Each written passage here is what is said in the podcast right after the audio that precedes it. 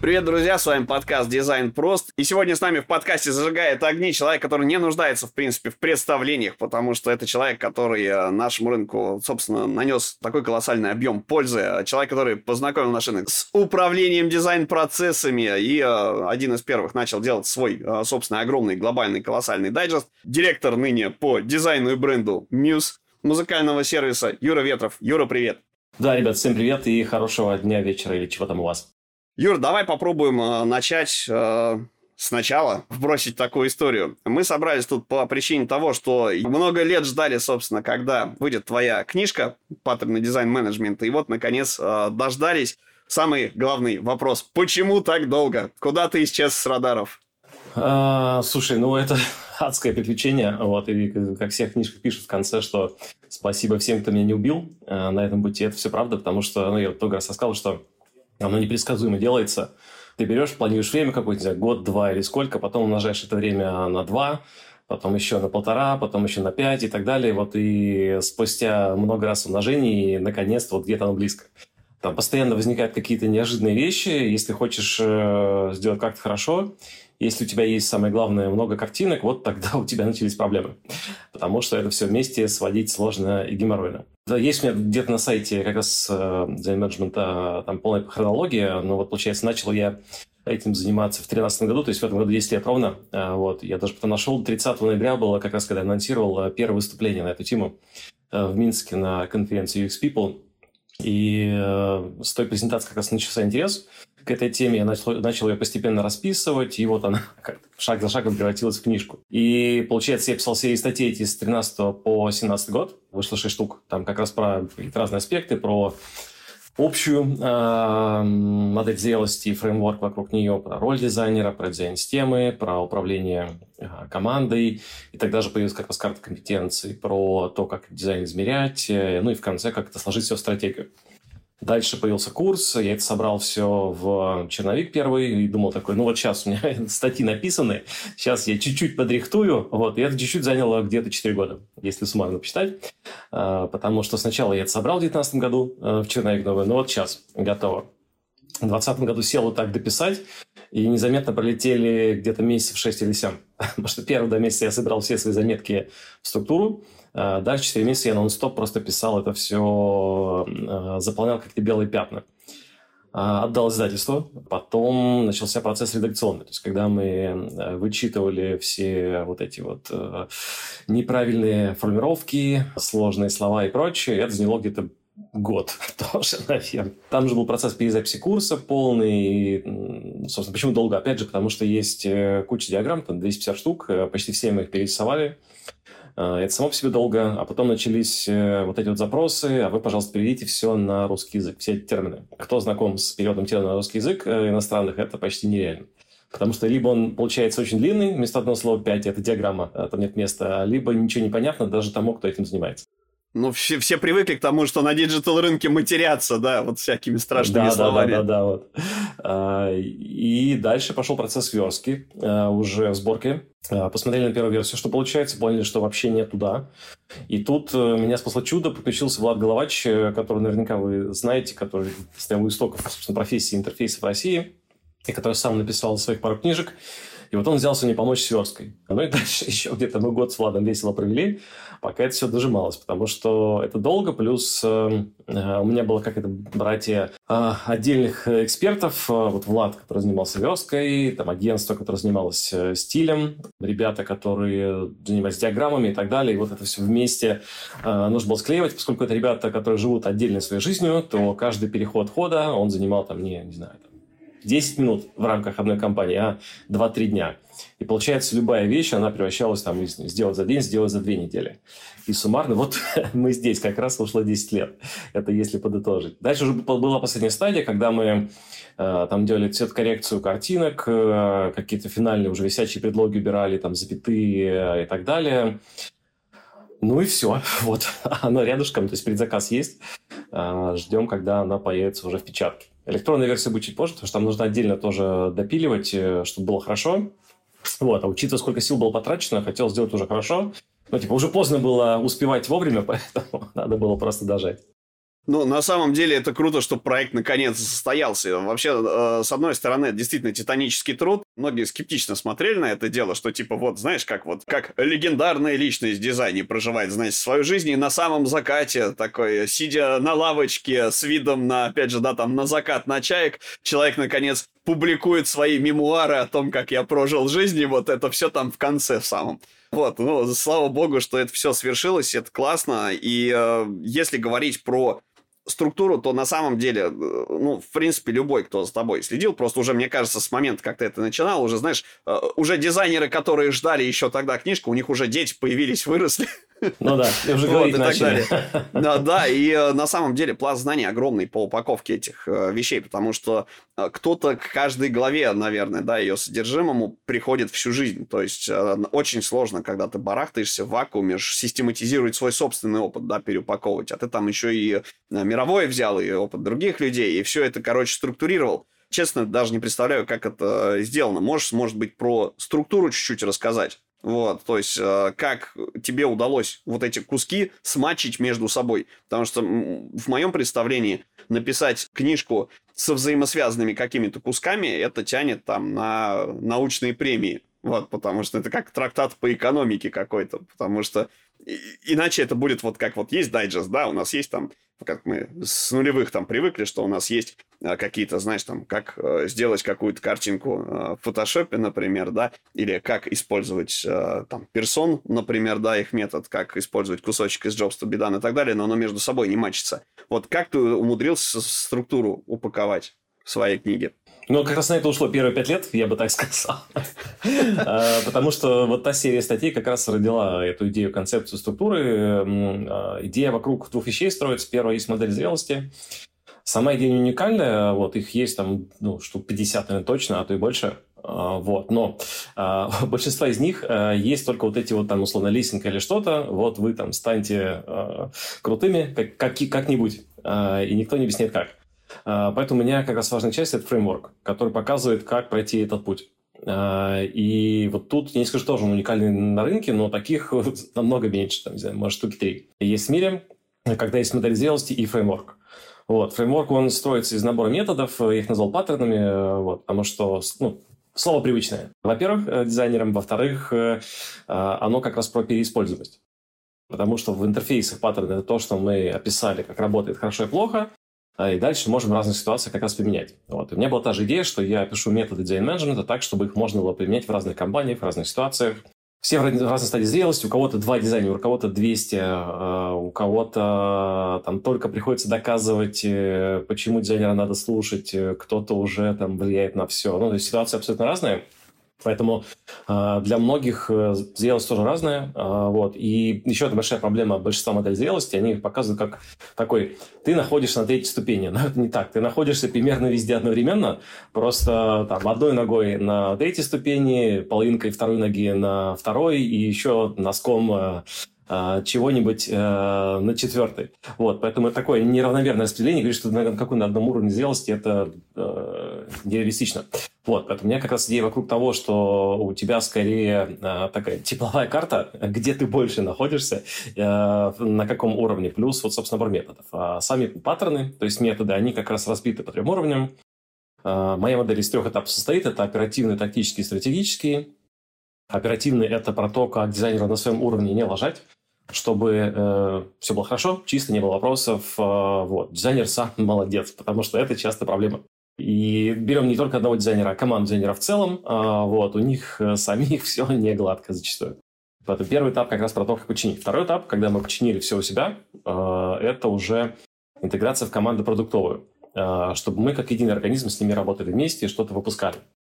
И вот тут паттерн как раз про то, как, э, как единая команда жить. И вот когда это получилось, тогда уже э, можно думать о том, а, что влияет на стратегию продукта и на все остальное. Э, вот. Но когда у вас горят базовые вещи, когда у вас просто косяки в макетах и так далее, вам до, не до стратегии.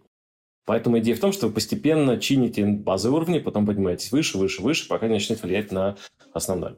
Вот. На каждом уровне где-то по 10 паттернов примерно – Начинается все с самого главного, с роли дизайн-менеджера. кто это такой, чего он делает, э, чего может делать, чего должен делать и как ему правильно себя вести.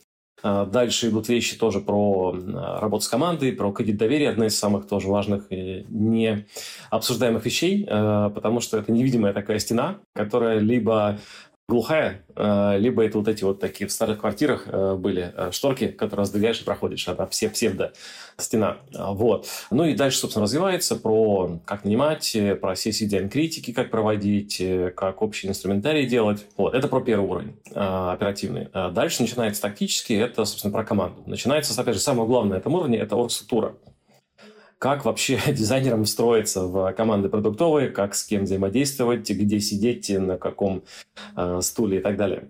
Вот, э, как текущую анализировать и как понять, э, какая вам нужна. Там же много идет остального мясного про развитие дизайнеров, те самые карты компетенций, про дизайн-систему с точки зрения управления, а, дизайн-долг э, и много еще а, всякого интересного. И последний уровень как раз про то, куда движется компания. Начинается, с, опять же, самого, наверное, базового на этом уровне, как построить дизайн-культуру. Потому что э, без того, чтобы в дизайн верили все, у вас не получится влиять на, на процесс большой компании.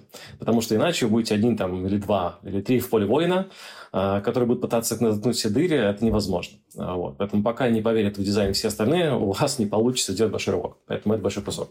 Ну и дальше там идут тоже важные вещи про э, долгосрочное планирование бюджета, про метрики, про research ops построение, про связь бренд с интерфейсом и так далее – то, что э, вам важно, когда вы порешали базовые проблемы.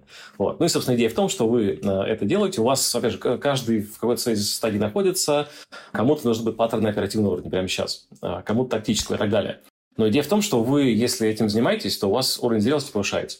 И через, вот сейчас вам нужны там какие-то базовые вещи. Через год, через два вы пойдете уже как раз там в более сложные. И идея всей книжки – это методичка. Э, то есть вот вы прочитали, у вас в голове сложился какой-то набор там, инструментов, там, палитра инструментов. А дальше а, у вас вот прямо сейчас горит, не знаю, из 32 паттернов горит, не знаю, 5. Э, вы ими занимаетесь весь год. А, вот вы починили, класс, все супер. Дальше следующий год настал, новые цели, вот, а теперь дальше смотрим. А, где-то вы что-то прочитали, потом ситуация возникла, вы вернулись к этому как методичка, опять же, ну, идея в этом. На курсе так и получается. А, ребята пересматривают, когда у них возникают проблемы какие-то. И как раз дошли до стадии, когда им понадобилось э, вот этот паттерн, этот метод. Вот. Поэтому да, то есть я вижу на, по курсу, что эта концепция работает, методичка. В книжке это будет еще проще делать вот очень тянет просто с тобой аудиокнигу записать на эту тему. Ну вот ее пишут как раз аудиокнижку. Как ни странно, аудиокнига выйдет раньше, чем электронная книга, ну просто потому, что там ничего делать не надо. То есть там записывают все, то есть она уже почти записана вся.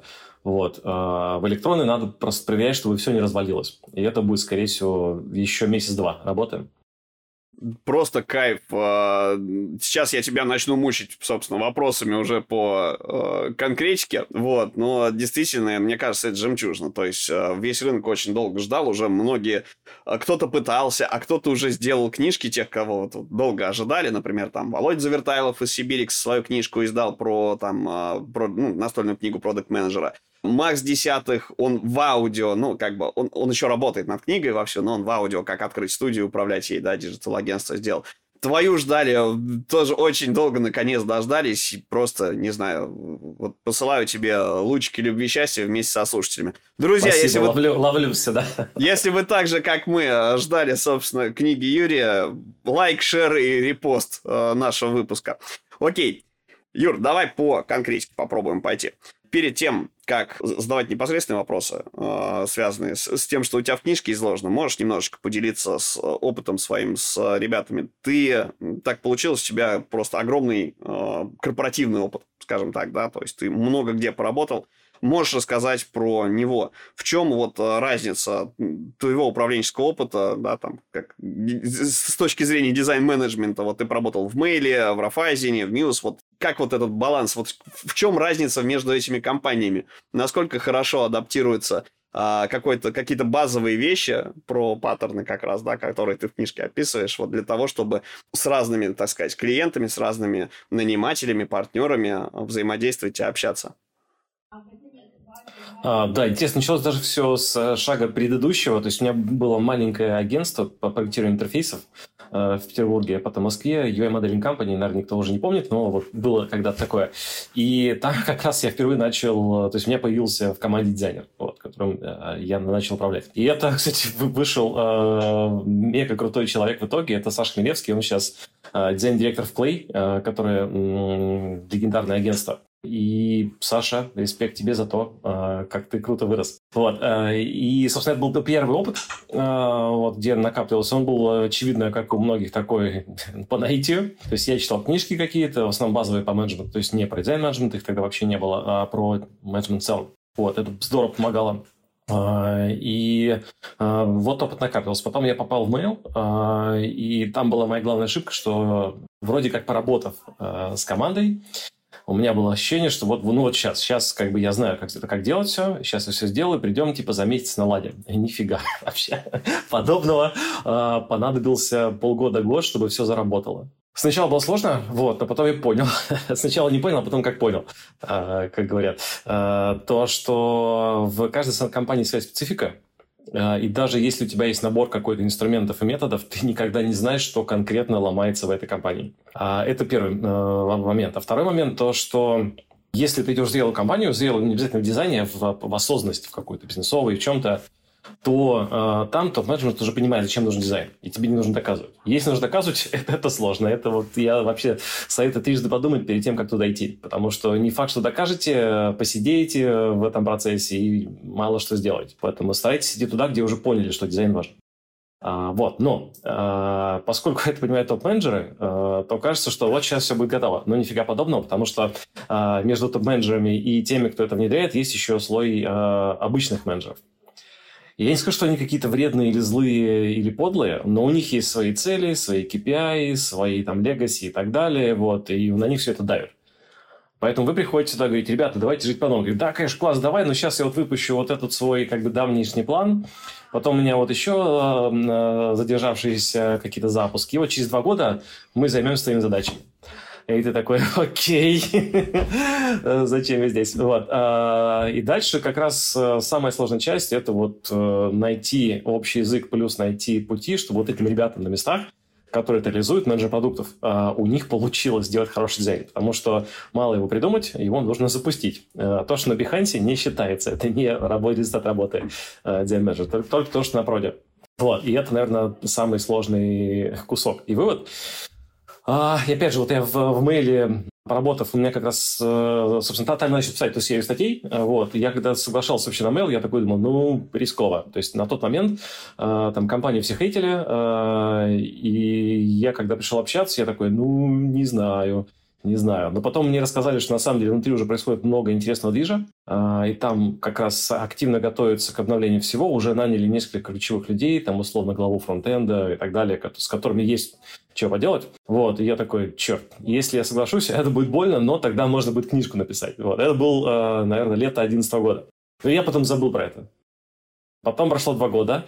Там жизнь заставила меня написать вот эту серию э, как раз э, стать, статей. Вот, и почему началась? Потому что там начался хейт на рынке, что, типа, чувак, вот ты тут уже работаешь год или чем-то, типа, а где результат? Вот. И я пытаюсь им рассказать, что у тебя, чтобы он поехал, тебе нужно вот этот механизм перестроить. На это уходит время. А, и я начал это пытаться сформулировать. Формулировать. Сначала вышел какой-то тизер на Хабре. Надо его найти, кстати. Летом вышел 2011 года. 13 а, точнее. А, и потом уже появилась серия статей как раз. Вот. А дальше случилось как раз то самое. Сработало предположение. Маховик раскрутился. А, и дальше мы в нашей команде, у нас была команда, э, ну, то есть в компаниях типа Mail, Яндекса и Сбера не существует главы дизайна всего, потому что это настолько хаотичная и сложная организация, где это, во-первых, невозможно, а во-вторых, не нужно. Вот. Я отвечал за такой, за классический mail, то есть портал, почта, облако, календарь, новостные сайты, главная страница, еще какое-то количество всего, там Майком бренд, э, потом корпоративный бренд, э, то есть как бы один из самых больших кусков, я бы сказал. И э, то есть мне казалось, что я этот опыт наработал уже. Вот, ну и, и, и дальше, собственно, пошел какой-то быстрый темп. Вот, мы начали запускать там, по 40-50 обновлений в год. То есть я, я, я сюда включаю какие-то, не, не только продуктные проекты, условно, есть продукт, ну, не знаю, новостной сайт. У него есть веб. На тот момент не, адаптив только появлялся, поэтому была отдельная мобильная версия, было там Android-приложение, скажем, iOS-приложение, к нему еще промосайт. И это получается 5 запусков разных, потому что, по сути, это 5 разных дизайнов, связанных, но разных. Вот. Ну и, собственно, было по 50 штук в год. Э, начиналось с того, что нас хейтили, что типа, а где результат? Вот. Поэтому важно механик раскрутить, э, чтобы он поехал, э, иначе просто ты будешь заплатки какие-то везде вставлять, решать, и ну, сгодишь тупо и не покажешь какого-то эффекта, потому что по-хорошему у тебя должен быть накопительный какой-то эффект. То есть вот ты в этом году э, построил фундамент, запустил, не знаю, два обновления. Потом у тебя все заработалось, и стали жить по-новому, ты запустил 5 обновлений. Через год 10, через год 20. 20. У тебя это будет множиться просто. А если ты геройством решаешь, то у тебя будет просто по одному, по два. А, плюс ты сгоришь, и твои люди сгорят. Вот это, кстати, большая проблема Потому что действительно, вообще, в принципе, да, если ты приходишь, вот ты так просто бодро сказал, что, ребята, лучше ищите то место, где дизайн, ценность дизайн-юнита и ценность дизайна понимают, но она, она же не берется из ниоткуда, да, кто-то, вот, чья-то критическая масса усилий, она приводит к тому, что компании начинают, да, дизайн-центричными быть, ну, будем ну, это да, я называть. сейчас сделаю, сделаю ветку от того, что я рассказывал, потом вернусь, э, да, это факт, а, то есть как раз вот разница между мейлом и райфом, а, в мейле я приходил в ситуацию, когда нужно было, ну, не с нуля, но практически с нуля. А, то есть уже был какой-то базовый костяк, но была задача его там резко масштабировать э, и систематизировать. Вот. А, и пока ты это делаешь, ты вот получаешь, короче, кучу хейта и всего, и это просто такая борьба вечная. Это такой непростой опыт. Вот, в Райфе э, я пришел, было все достаточно налажено уже. И задача была поднять это, опять же, на какой-то следующий уровень, э, добавить там еще системности какой-то к тому, что уже было системно. И это другая история, э, потому что другие ожидания, другие проблемы все остальное. А, вот. А, вот сейчас я попал в Мьюз. Попал сейчас, опять же, там сделай продукты, компания хочет делать хороший дизайн и так далее, но там не везде хватало как раз э, системы. Вот. И опять я продираюсь, как в мейле, через многие какие-то проблемные ситуации, где нужно доказать, что нужно работать так. А, опять же, проблема не в том, что люди не хотят, а в том, что вот у них, на них давят цели, сроки и прочее, у них вот прямо сейчас работает по-старому, ну, типа, почему трубы отличают на лето, грубо говоря? Вопрос такой, да, потому что система немножко изношена, ее невозможно просто так поддерживать, тебе приходится ее там как-то э, блочить. Вот, поэтому ты на ходу перестраиваешь. А, и тут вопрос, куда лучше идти? В ситуацию, где тебе нужно зубами прогрызать а, для того, чтобы получилось, а, или туда, где все уже неплохо? Вот. И такой вопрос риторический, потому что, с одной стороны, хочется не всегда воевать, а хочется местами спокойствия, но, с другой стороны, когда ты победил вот эту вот легаси штуку, то у тебя намного более сильный рывок суммарно выходит, и это как раз вот то самое шумное событие на рынке. Ну, мы говорим не только там для того, мы же делаем для того, чтобы это пошуметь. Вот. Э, ну, то есть это приятная побочка, э, но сама цель не в этом. Но если получается, тоже приятно, что ты не, не просто так пахал. Вот. Э, но при этом есть риск того, что у тебя не получится в ситуации, где нужно много перепахать. То есть компания может быть не готова. Поэтому ты поборешься какое-то время и потом уйдешь. Хорошо, если накопишь опыт. Хорошо, если не заработаешь геморрой физический, а не только ментальный. А, вот. Ну, короче, вопрос риторический. На самом деле, везде свои плюсы и минусы. То есть там, где ты приходишь на не готово, у тебя есть шанс а, как раз стать э, главой дизайна, когда этого не было. А когда все готово, у тебя меньше карьерных путей и всего.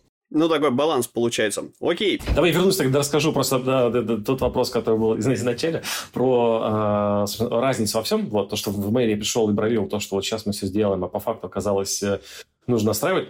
Вот. Ну и там появилась как раз вся эта модель э, зрелости, концепции, фреймворк. И к моменту прихода в Райф она у меня уже была сформирована. И у меня уже была методология, я такой, все, сейчас я приду, сейчас я все сделаю. Uh, у меня точно теперь есть фреймворк. Uh, ведь, ведь чувствуешь как бы похожая ситуация, что типа сейчас все понятно, все будем делать. Вот, и нифига. Опять потому, что свои нюансы есть. Вот. Почему, наверное? Потому что э, в мейле я приходил, ну, не с нуля, опять же, не с нуля, но мы тогда, по сути, перезапускали то, что во многом то, что было, то есть оно не с нуля делалось, э, продолжалось, э, вот, но тем не менее это было с какой-то маленькой э, стадии в большую. И вот есть даже какая-то чат-поговорка одного из известных там продуктологов, что как построить крутую вещь, сначала большую, сначала построить маленькую крутую вещь, вот, и ее масштабировать. Вот, по сути, мы получились, получились с маленькой командой, постепенно ее увеличивали большую. В Райфе сразу была большая команда, а, и там, опять же, многое работало. А, и важно было принести пользу даже при том, что работает. это сложнее, потому что вроде как уже все есть, то есть тебе не нужно, здесь нет каких-то базовых там э, проблем, за которыми зацепиться, нет низковисящих фруктов. Вот, попробуй найди то, а, что еще не решено а, и что даст ценность. Вот. И это другой уровень сложности, потому что вот как раз тут легко простить штаны. Вот. В итоге, конечно, в так и получилось, но не по моей вине, потому что просто ничего не запускалось. Но я, я старался, я прям жег. Вот. И дальше Muse, э, опять же, история, то есть вот мой метод, э, мой фреймворк, он обкатанный, э, рабочий, но вот и здесь уже, наверное, ближе стало получаться к тому, что я думал, но опять же, всегда возникают вот эти вот вопросы посередине. Люди хотят делать хорошо, но всегда есть какие-то организационные легаси, бла-бла-бла штуки, которые тормозят. И ты в них утыкаешь, начинаешь их разбирать, и такой, типа, как в меме, где чувак моргнул, и прошло лето. А, вот, примерно так и происходит. А, вот у меня сегодня, кстати, забавный год работы в News, а, вот, и много чего сделали, я как раз писал пост под Поздравляю, кстати говоря, с карьерным днем рождения, скажем так, с памятной датой. Спасибо, спасибо, да. Я как раз сидел, подбивал, ну и, ну, очень много чего получилось. Вот. А, вот в 2024 году будет как раз все это наружу выходить. А, то есть уже что-то есть снаружи, но в следующем году будет гораздо больше. И а, да, то есть вроде как ты все знаешь, а, но каждый раз возникает ситуация, где ты такой, черт, почему? Вот, и поэтому, а, если посуммировать вот мой этот долгий, долгую телегу, а, то как бы очень важно иметь э, понимание, как там устроена эта профессия дизайн-менеджмента, как команды выбирать и так далее, но при этом, приходя в компанию, начинать с чистого листа никогда не пытайся. Вот у меня работало вот в прошлой компании так, я просто все перетащу и сделаю, как оно было. Вот. Я стараюсь начинать условно с чистого листа, то есть я выкидываю все наработки старые, ну не то, чтобы я сжигаю там как Гоголь, но вот я их не беру, ну, то есть не копирую презентацию там э, мейла, называю там презентация Райфайзен теперь, убираю там все логотипы мейла на Райф меняю, вот. То есть я, есть у меня эта палитра методов, я сначала как бы пытаюсь понять, э, что мы хотим сделать с компанией, и дальше уже э, прописываю, когда, как я это буду делать, какими методами, подходами, уже подтягиваю какие-то лучшие хиты из того, что у меня было. И это раз круче, потому что тогда ты не пытаешься натянуть собой на глобус. А ты решаешь конкретную задачу, просто зная э, какой-то багаж методов э, и паттернов.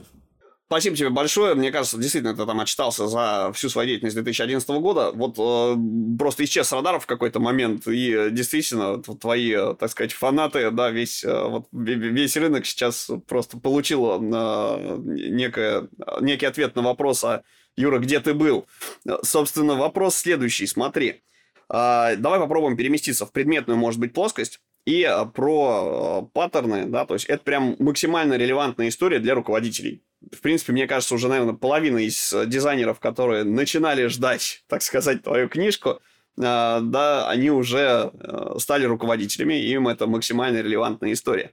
Но есть ребята, которые вот прям совсем, что называется, по земле, по земле, а есть также их руководители, которые пытаются этих ребят прокачать, вытащить на новый уровень.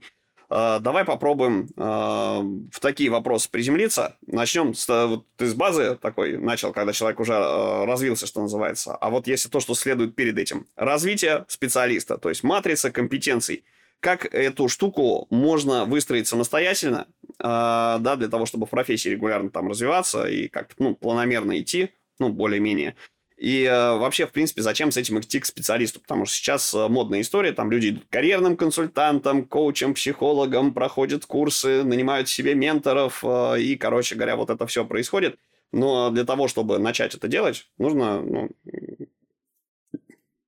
нужно преодолеть некое внутреннее сопротивление и попробовать начать это делать самому. Вот что бы ты посоветовал ребятам, которые сами себе хотят вот какую-то матрицу компетенции, у них еще такое, у них космос, они песчинка в этом космосе, они не понимают, что вокруг происходит. С чего начать? А, да, слушай, начну с как раз отсылки к, к твоей фразе, что люди выросли. У меня как раз показательный момент. А, у нас был конкурс такой Russian Zen Cup а, много лет, и там был парень, который потом просто попал на, на работу в мейлские структуры, и вот сейчас он у меня на курсе дизайн-менеджмента. Это вот как раз полный цикл.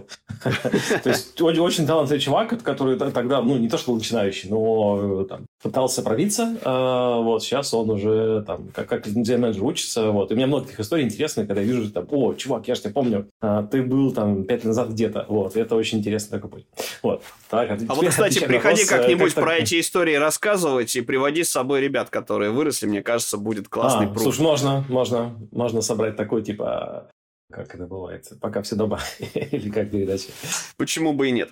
Да, карта компетенции, что она тебе помогает сделать, ты понимаешь, э, что у тебя хорошо, что у тебя плохо. Это если очень просто. Только детализированно.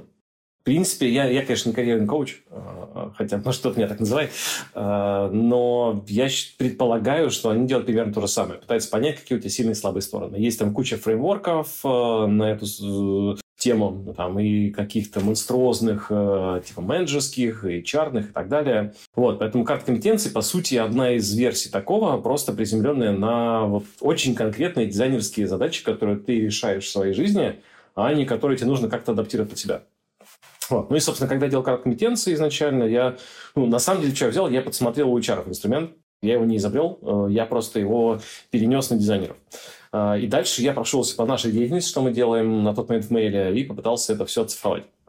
А, то есть по каким веткам мы действуем, то есть как нам понимать продукт вообще, как нам понимать пользователя, как нам спроектировать хорошее решение, как нам дать ему хороший визуальный дизайн, как нам это все еще хорошими текстами э, наполнить, э, как это все в коде работает, э, ну и дальше еще софты э, и лидерские, про то, как ты как человек вообще ведешь себя в команде. Вот, а, и, а, ну, то есть, понятно, что мы пытались дизайнеров э, как-то по похожей схеме оценивать, и все время эта штука была в голове. Вот она появилась, когда оцифровано стало гораздо проще однозначно, потому что, во-первых, э, ты сам оцениваешь разных людей одинаково по одинаковым критериям. И нет в компании э, такого, что там, типа, вот любимчик, вот с нему время посвящает, а этому нет. А во-вторых, когда есть разные команды, разные дизайн-менеджеры, то они тоже оценивают одинаково. Тут, правда, есть нюанс, чтобы добиться, чтобы они оценили одинаково, нужно прям много поработать, но, в общем, это тоже достижимо. Поэтому э, карта компетенции, даже если вы просто начинаете, еще э, там, мало чего умеете, она поможет вам э, понять, что у вас есть, во-первых, а во-вторых, куда можно двигаться. Тут, правда, есть момент, э, во-первых, то, что карьерных путей очень много, и в плане того, какой специализацией заниматься, даже если вы дизайнер продуктовый, то все равно можете заниматься, не знаю, сложными B2B сервисами, можете делать игровые интерфейсы, можете что-то еще. То есть там тоже есть свои какие-то ветки направления жанра. Вот, но помимо этого есть еще и коммуникационные, и бренд-дизайнеры, и бла-бла-бла-бла-бла, поэтому, в общем, тут как бы карта вам не на все вопросы ответит, то есть она вам подскажет, но принять решение нужно самим будет. Вот, следующий момент, что по-хорошему у вас должна быть обратная связь снаружи. То есть вот вы себя оценили, но вы себя можете там завышенно или заниженно оценивать. Должен быть кто-то, кто с вами э, имел опыт работы, и он вас оценил. Вот. И поэтому в концепции карты компетенции это два человека, это сам дизайнер и его э, или дизайн-менеджер, э, который как раз оценивает. И тогда получается сбалансированная картинка, видны там расхождения, как раз они обсуждаются, калибровка называется, когда э, прошлись по оценке, посмотрели, а почему расхождение. Э, может быть так, что дизайн-менеджер не знал, что у этого человека есть опыт э, в прошлой компании, который здесь пока никак не показывался. А может быть, что э, дизайнер пока не понимает, что это такое, и это, скорее всего, плохо описанная карта компетенций. Вот. Мы калибруемся, дальше ставим цели, то есть дизайнер сам выбирает э, то, куда хочет скачаться, но при этом важно понимать, что а, прокачка идет из теории и практики. Теория – это всякие книжки, курсы, э, там, домашки и все такое, а практика – это реально боевые задачи. И если боевых задач на эту тему нет, то ее никак не прокачать. Поэтому тут нужно тоже проверка реальностью, а можно ли в этой компании этот навык прокачать чтобы он нужен был э, компании. То есть есть ли какие-то вот продуктовые запуски или другие инициативы, где это нужно запускать, и такой навык можно проявить. Вот, поэтому дальше мы фильтруем, получается как раз уже список э, целей на год, и после этого мы прописываем по ним уже план действий. Чего нам нужно, чтобы это цель Ну, допустим, э, тексты в интерфейсах или фронтенд какой-то базовый, э, или у кого-то, не знаю, слабый визуал, там, как качать насмотренность э, или что-то еще. И этого строим программу, там опять же теория и практика, то есть почитать статьи какие-то, сходить на курс, э, книжку может почитать, э, а практика – это сначала какие-то тестовые задачи, а потом уже боевые. Ну, в идеале просто боевые. А, если есть такие, где не жалко облажаться первый раз, то вот можно такие давать. И потом мы просто в течение года, а, раз в несколько недель, на один на один смотрим прогресс. Разбираем ситуации, где работает, не работает. Ну и идея в том, что в конце года, через год, есть прогресс. А, вот я сейчас, опять же, рассказываю ситуацию, когда это человек, работающий в компании, где у него есть возможность э, получить обратную связь от лида. А, если речь о начинающих, то, опять же, самооценка, она уже помогает. Поднять, чего вас хорошо, чего вас плохо. Ну, то есть, в принципе, действительно, в любом случае, рано или поздно, ты придешь к тому, что тебе нужны другие люди в твоем процессе, и без обратной Это связи факт. никак. Это факт. Окей, Но я уверен, супер. что да, даже в одно лицо можно прям много чего про себя понять и прокачать. Вот. Ну и, собственно, как раз я сейчас, э, вот ты спрашивал, куда я попал, а, я перезапускал четыре проекта. А, вот. Я взял в прошлом году такой, типа, сейчас я как бы углублюсь, а, работу меняю, буду все перезапускать. Вот, и один из них это дайджест переделанный. Вот он уже там готов дизайн, он уже собран на Webflow, переезжаю. Сейчас вот идет миграция контента, а, вот, и там будет как раз э, много ответов на вопросы, как себя качнуть по карте компетенций. Так что не переключайтесь, короче, отвечаю на два вопроса сразу, куда пропал и как качаться. Вот. Оно уже прям на подходе, вот миграцию закончим, и оно, ну, не знаю, в конце года мы уже не успеем, наверное, в январе оно запустится. Это будет, ну, как бы не хочу сам себя хвалить, но должно быть очень полезно. А я думаю, что мы так сделаем, а, так как, в принципе, история с твоей картой компетенции, они, она вообще, в принципе, на рынке используется повсеместно и всеми. А вы можете э, сейчас, друзья, загуглить, э, собственно, Юрий Ветров карта компетенций и э, найти просто тонны материалов по теме. А можем попробовать отослать ребят к первоисточнику. У тебя в дайджесте, пускай, может быть, наверное, подозреваю, вангую, догадываюсь, что немножко устаревшая история, но, тем не менее, дающая представление об этом, мы же можем приложить. Да, собственно, новый сервис Брима, э, который делает мой бывший коллега э, Илья Сергеев. Э, космический сервис. Очень простой, самый очень простой. Он вот максимально точно в цель.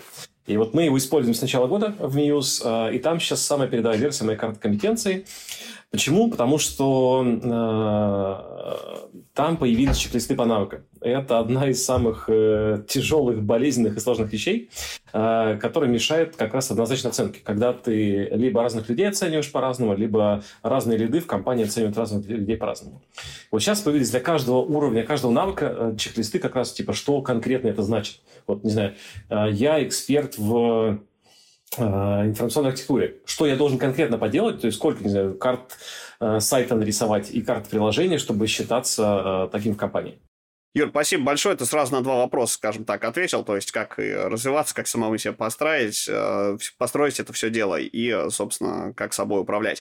Если говорить про то, что ты должен разобраться с э, самим собой, это классно. Следующей историей э, будет идти, вот когда дизайнер познает DAO своей работы, он становится востребованным специалистом, у себя же причем на работе. А, да, то есть все, тебе доверяют, у тебя минимум правок, потому что ты уже неоднократно показал свою эффективность, результативность, научился свои решения обосновывать, защищать, к ним все привыкли. А, наступает такая замечательная вещь, как ты, либо ты выходишь на фриланс, и там понимаешь, что у тебя ограниченные возможности э, персональные, либо ты начинаешь набирать себе команду, ну, потому что ты не вывозишь это все. Ты уже там и регламенты понаписал какие-то самому себе, да, там и так далее. Все, тебе нужен человек, который там как минимум один, которому ты часть своих обязанностей отгрузишь.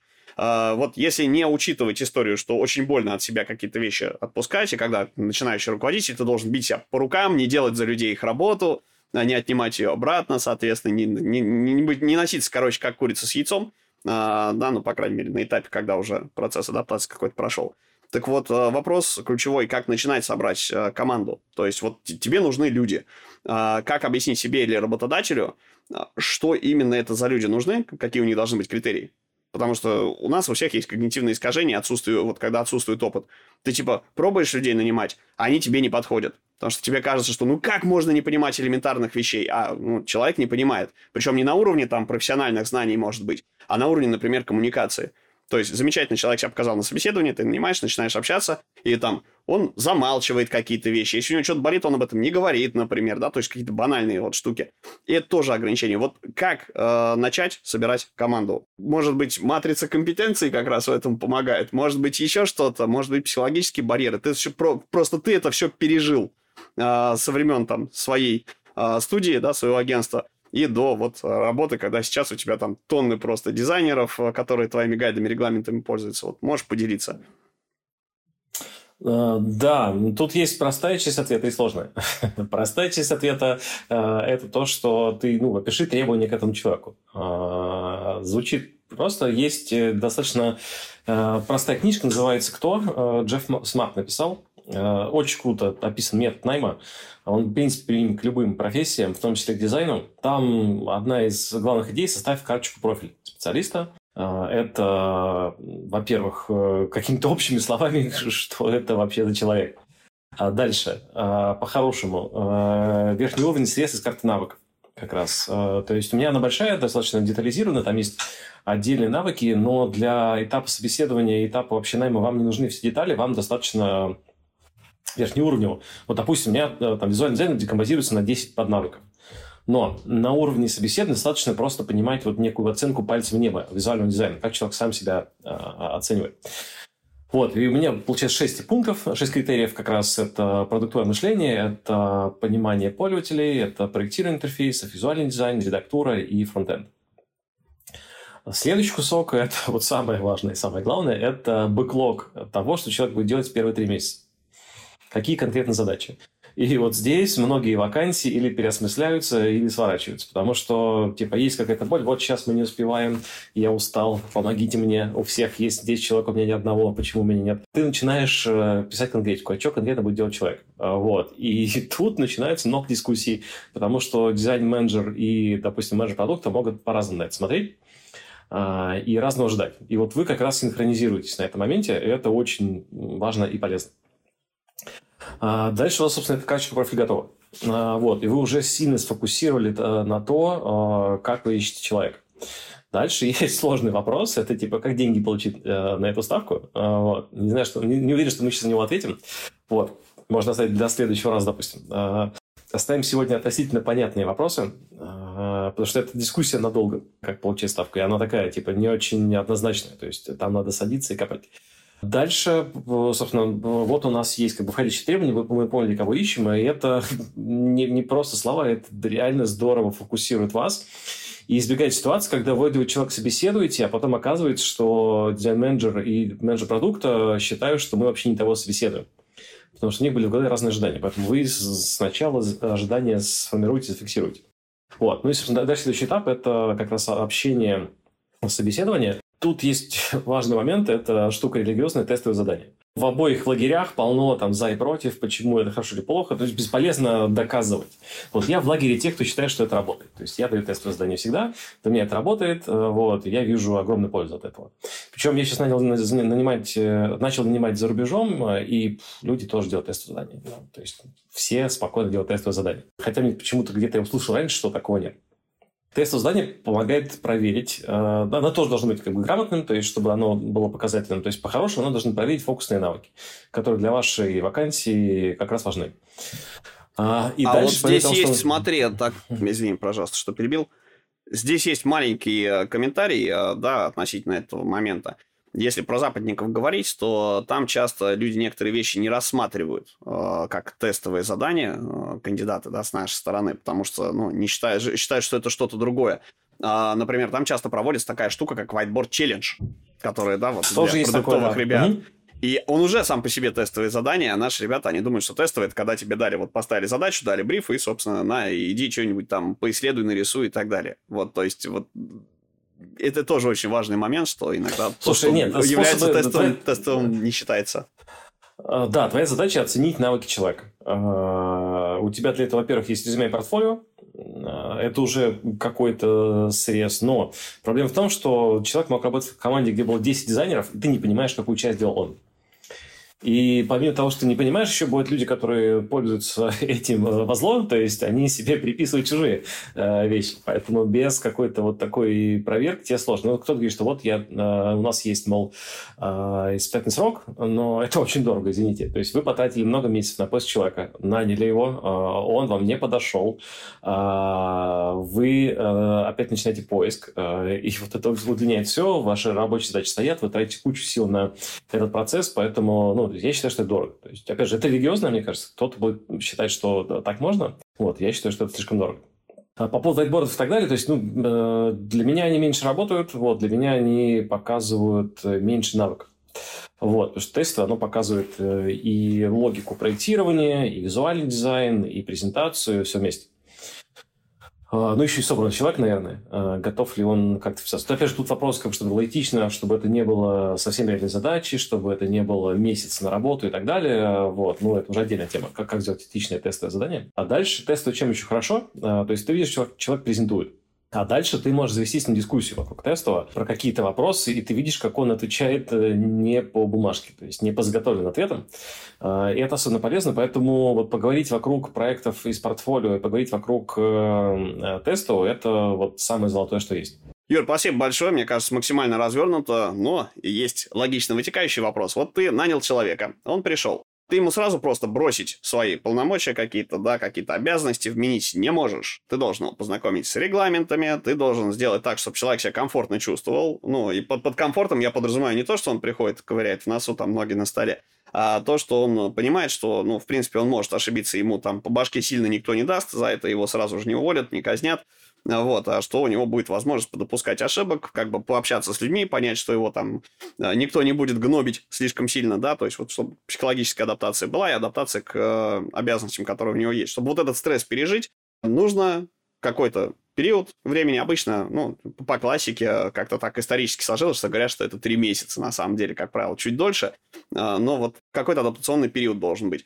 Что бы ты порекомендовал э, начинающим руководителям, тем, кто делегирует свои обязанности, вот, кроме гайдов и регламентов, которые ты там описываешь для человека, вот что еще можно сделать, чтобы человеку помочь в адаптации, чтобы он хорошо принял обязанности, которые ты ему поручаешь?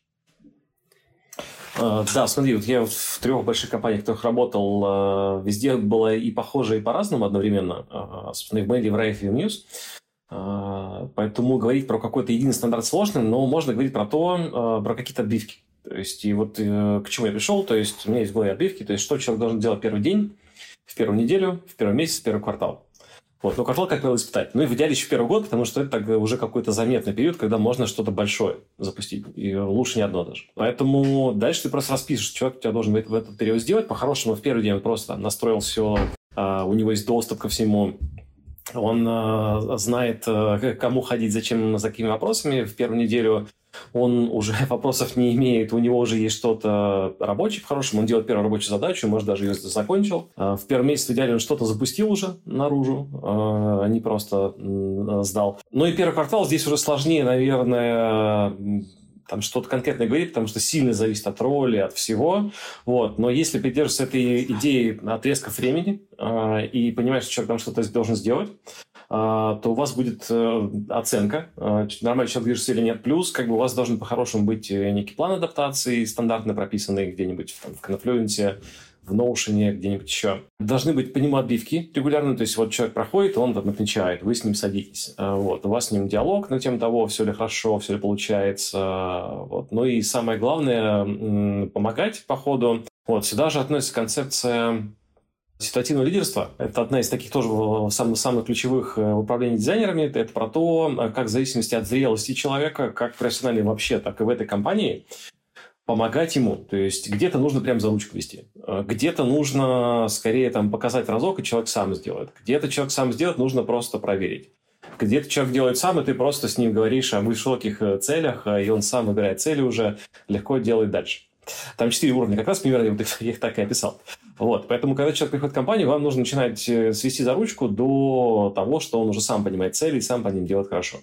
Юр, спасибо большое. Теперь маленькая частность от того вопроса, да, как адаптировать новых сотрудников. Есть такая категория людей, я их называю, как и себя, э, дизайн-динозаврами. Это люди, которые э, уже дизайнеры, а они решают менять специализацию и обнуляются. То есть, с одной стороны, у человека огромный спектр хард-скиллов.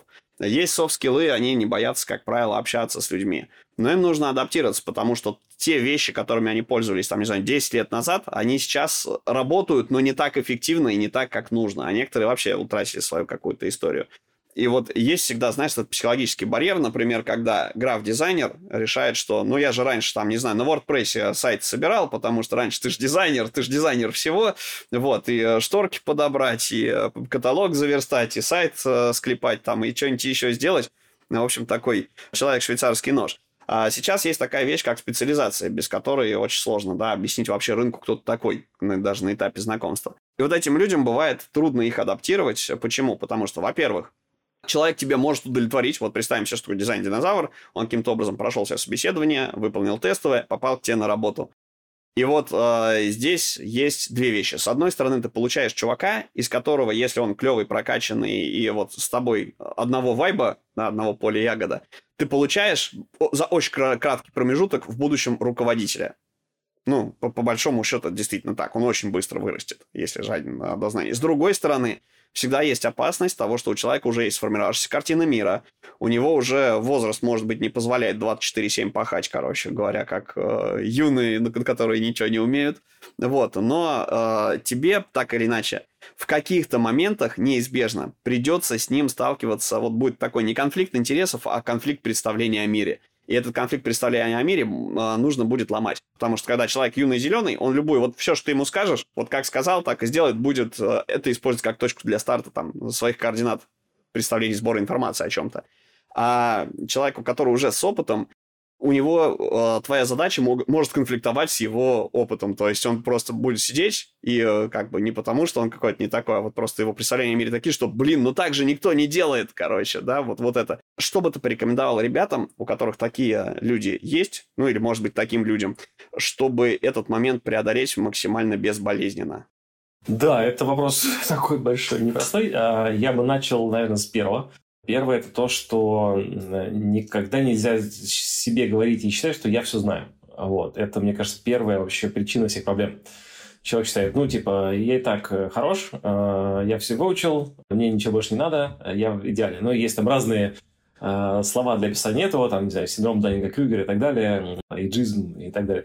Вот. А, нормально говорить, я знаю много, или я знаю достаточно, а, вот, но точно не все. Вот, когда, когда ты говоришь, что я знаю все, ты себе закрываешь вообще глаза и уши для того, чтобы послушать э, кого-то, э, неважно, там, твоего возраста, молодого, старшего и прочего. Вот, поэтому там здесь оценивать, чего ты реально знаешь, чего реально подходит для ситуации, в которой ты оказался. Вот. Я никогда не боюсь учиться, никогда не боюсь признать, что я что-то не знаю, вот, и зарубиться, а что-то типа, черт, я не понимаю вот этого надо впахать. Я сажусь, впахиваю. Вот. Я честно признаю, что я что-то не понимаю. Может, я где-то не осознаю, что-то не понимаю, но э, стараюсь осознавать. Дальше вот это как раз э, карта компетенции, про которую мы говорили, то есть как понять себя. Ну, то есть ситуация, получается, ничем отличается от начинающего дизайнера. И здесь тоже человек, человек по сути, в, приходит туда, где его опыт не до конца нужен или не до конца подходит. Поэтому он для этой ситуации новый. Но также полезно себя оценить по карте компетенции, вот чего он сейчас знает или не знает из того, что нужно и будет понимание, где у него пробелы. А, да, дальше есть такая вещь, которая, ну, бывает сложно, вот когда, как ты говоришь, что человек знает, что это тупо, что так не работает, а, там настаивают, вот, и это вещь, с которой сложно бороться, это называется, называют энергия заблуждения, вот. И она как раз типа с меньшим возрастом ее больше. То есть ты меньше попробовал, ты еще не знаешь, что работает, что не работает. И на самом деле какие-то вещи, которые работали раньше, могут перестать работать, и наоборот. Поэтому она такая не статичная, эта энергия заблуждения. Вот. И, соответственно, когда ты знаешь много, тебе кажется нелепым делать глупости какие-то. А, вот. И тут надо понять ситуацию. То есть э, это правда по неопытности людей, с которыми ты работаешь, которые хотят просто по граблям походить или ты не знаешь какой-то детали этой ситуации, и да, неосознанно говорят, мы сейчас пойдем делать криво, потому что для нас на этом этапе это не важно, потому что мы идем туда-то, и вот там это делаем. Ну, к примеру привожу какой-то. Вот. Я повторюсь, здесь, здесь нет простого ответа. Это вот ситуация, которую нужно разбирать каждый раз а, по отдельности. Но вот я бы использовал три вот этих э, приема мышления. Первое – это не говорить, что я знаю все. Второе – оценить себя по карте компетенции, понять свои реальные пробелы.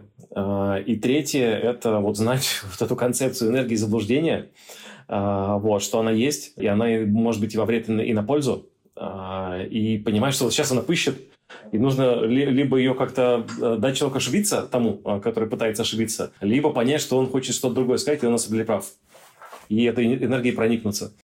Ну, то есть, э, с точки зрения там наемного сотрудника, кем руководят, э, вопрос понятен, а с точки зрения, да, соответственно, руководителя, задача руководителя дать человеку понять, что это нормально, э, да, как бы что-то не знать, вот, это не стыдно, и нормально менять свои какие-то убеждения, заблуждения на новые ап- апгрейдиться. Да, ну, опять же, как бы, если ты меняешь там какую-то профессию роль, то есть, ну, то признай себе, что сначала ты пойдешь на какое-то понижение. В уровне задач, в деньгах, не знаю, в грейде, в чем-то еще. Вот. И просто смирись с этим, не надо говорить всем, а я-то вообще-то, знаете, как бы у меня бизнес свой, не таксист. Угу. Ну и тем, кто не попадает на такие позиции, кстати, тоже, наверное, имеет смысл что-то посоветовать, да, то есть, в принципе, как зайти на рынок, когда ты обнулился, вот когда ты такой дизайн-динозавр, uh-huh. короче, да, откопался, восстал и пошел на рынок, значит, часто есть такая история, что заходить в него стоит, ну, все пытаются с джуновских позиций, вот, это нормальная история, человек обнуляется, он понимает, вот он сказал себе, что да, вот я не могу. Но джуновские позиции людей за 35 не берут. Вот, просто так, э, да, как бы без опыта, без портфолио. Ну, просто они предполагают, что человек будет э, считать, что типа я так все знаю, вы делаете глупости и прочее. А там нужна просто вот эта вот энергия заблуждений, просто вот этот там порыв э, чего-то делать. Вот. Но опять же, если мы там берем человека с опытом, то э, речь о том, куда этот порыв приходит. То есть вот человек, как бы, Джун условно там много пашет, не всегда эффективно, зачастую там делает лишнее, но вот за счет вот этой вот настойчивости доходит куда-то. А, поэтому если вот человек опытный, который куда-то переквалифицируется, представить себе там начальную конечную точку а, и, и скорость, э, когда нужно оказаться в конечной точке, то он может этот путь пройти с меньшим количеством глупостей, зная свой опыт. Слушай, ну на самом деле у них, как правило, вопрос-то не в конечной точке, а в стартовой, как преодолеть а, некую инерцию и барьеры в том, чтобы на работу таки попасть на желаемую позицию. Можно, ну на самом деле лайфхак, надо идти медлом, даже если вы, а, да, как бы что-то не знаете, не уверенно себя чувствуете, потому что, ну, джунам совсем уж всякий шлак э, закидывают и не особо-то их сразу развивают. Там еще надо еще в контору мало того, чтобы попасть, так еще и э, там умудриться и схитриться среди э, каких-то странных вещей, улучшить момент для того, чтобы проявить себя как человек, который э, уже давно перерос эту позицию, а просто в нее зашел. Слушай, да, разумно. Да, там просто беда в том, чтобы как раз ключевое слово на работу попасть. Мы это как старт. Ну, в общем, ты сам ответил на вопрос, получается, а не я. Ну да, ладно. Вот я просто хочу от себя, там, чтобы люди не расстраивались. Э, такой очень важный лайфхак и момент, может быть, которым людям прозреть позволяет. Иногда, э, если вы много чего умеете, вы пытаетесь в контору зайти, а у вас там по HR причинам, по личным причинам там не берут ключевое слово не берут, да, не, не, не, не хотят платить, повышать, а просто не, не берут на вакансию, хотя вы там перекрываете ее полностью, просто обнуляетесь. А, есть такой вариант, что можно, в принципе, самостоятельно прокачаться а, вот именно под такие компании. Она же не одна такая уникальная на рынке, они все там плюс-минус типовые какие-то и процессы, и задачи. И можно собрать маленькую команду для себя, да, то есть поделав что-то на фрилансе, поделав пет-проекты какие-то и так далее. И в эту же компанию, когда вы заходите как, за, э, как внешний подрядчик, с вами почему-то вдруг внезапно очень хотят работать, и еще и денег вам не какую-то там зарплату, да, там накидывают, а можно поиметь много денег. Сразу как э, студия, а не как продакшн, допустим, да, а не как э, человек, который приходит в офис. Извини, философский вопрос, но он действительно, как мне кажется, очень важный. Окей, Юра, у меня, наверное, последний самый вопрос, вот, так как мы в тайминге ограничены, в принципе, а тему ты раскрыл так, что тут есть над чем подумать, куда покопать, что поизучать. Можешь рассказать, вот что ты в прошлом году делал? Вот я взял фокус себе переделать свои четыре проекта, запустить, перезапустить, э, собственно, дожать наконец-то книжку, потому что тогда у меня готов дизайн-менеджмент, и он больше меня не давит куда-то вниз. А дальше перезапустить дайджест. А вот то, что уже на подходе, вот, да, я э, сказал, что он, наверное, в январе запустится, то есть уже есть сборка, надо э, перенести контент из WordPress, и все, он уже будет запускаться. Вот, и это его переосмысление, то есть останется, суть останется первичная, но к нему добавится большой кусок про а, базу знаний, потому что вот за эти годы накопилось бесконечное количество материалов, вот, я сел их э, как-то структурировать, и теперь там будет два слоя. Первый слой – это вот, собственно, тот поток новостей, а второй слой – это вот все это структурировать. А, это на подходе, а, и у меня там большие планы по нему. Вот это будет только первый кусок запуска, там еще в ближайшие несколько лет будет много пополнений чего-то полезного. А, вот. Э, третий э, проект – это цифровой брендинг. Э, как раз вот я в Райфе а, сформировал фреймворк, который я в мейле начал ковырять по работе с этим, поэтому там на подходе следующий курс и книжка. Как это? Пока я ждал книжку по дизайн менеджменту, я написал 20% новой по брендингу, вот, а что она где-то рядышком. Вот, это будет в следующем году. Да, в апреле будет интенсив первый, и, собственно, еще один мой хобби-проект – алгоритмический дизайн, а, который у меня давно есть. Я его перезапустил в этом году с ребятами из Embassy. Там полная перестройка движка всего э, на плане контентом. Это такой хобби-проект, который не совсем вяжется в мои основные темы, потому что у меня тема – это дизайн-менеджмент, цифровой брендинг и дизайн интерфейсов. Вот, и по ним как раз делают три больших инициативы. Вот. Но алгоритмический дизайн такая моя игрушка, где я обкатываю интересные вещи, и плюс как бы эта штука, которая постоянно всплывает э, в интересе на рынке. Поэтому вот такая забавная э, цацка. Ну, то есть, мне, знаешь, вот это самое, такие терзают смутные сомнения, что паттерны дизайн менеджмента, карта компетенций, соответственно, дизайнера, алгоритмический дизайн осталось прикрутить нейросети, соответственно, чтобы научить ее работать э, как руководитель э, другой нейросети, которая будет, собственно, сам дизайн генерировать. Типа того, да.